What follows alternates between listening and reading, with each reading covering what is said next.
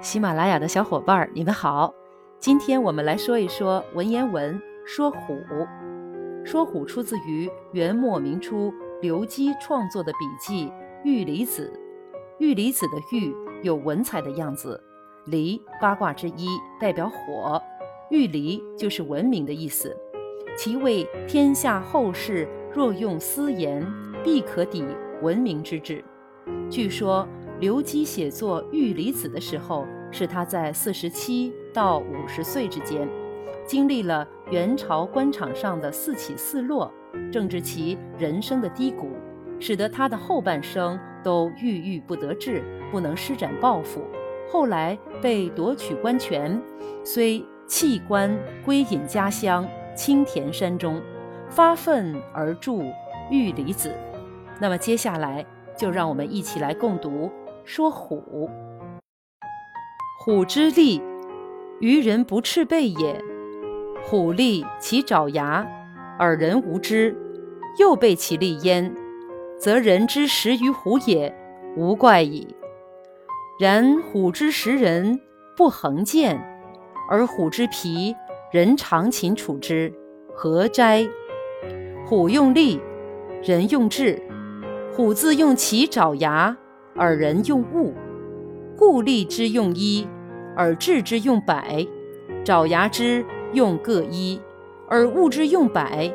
以一敌百，虽猛必不胜。故人之为虎食者，有智与物而不能用者也。是故天下之用力而不用智，与自用而不用人者，皆虎之利也。其为人惑而寝处其皮也，何足怪哉？这篇文章的意思是，老虎的力气比人的力气不止大一倍。老虎有锋利的爪牙，但是人没有，又使力气比人大了几倍。那么人被老虎吃掉就不奇怪了。然而老虎吃人不常见，而老虎的皮。常被人拿来做坐卧的物品，那又是为什么呢？老虎使用力气，人运用智慧。老虎只能使用它自身的爪子、牙齿，是人能利用的工具却很多。所以力气的作用是一，但是智慧的作用是百。爪子、牙齿的作用各自是一。但是工具的作用却是一百，用一对抗一百，虽然凶猛，也一定不能取胜。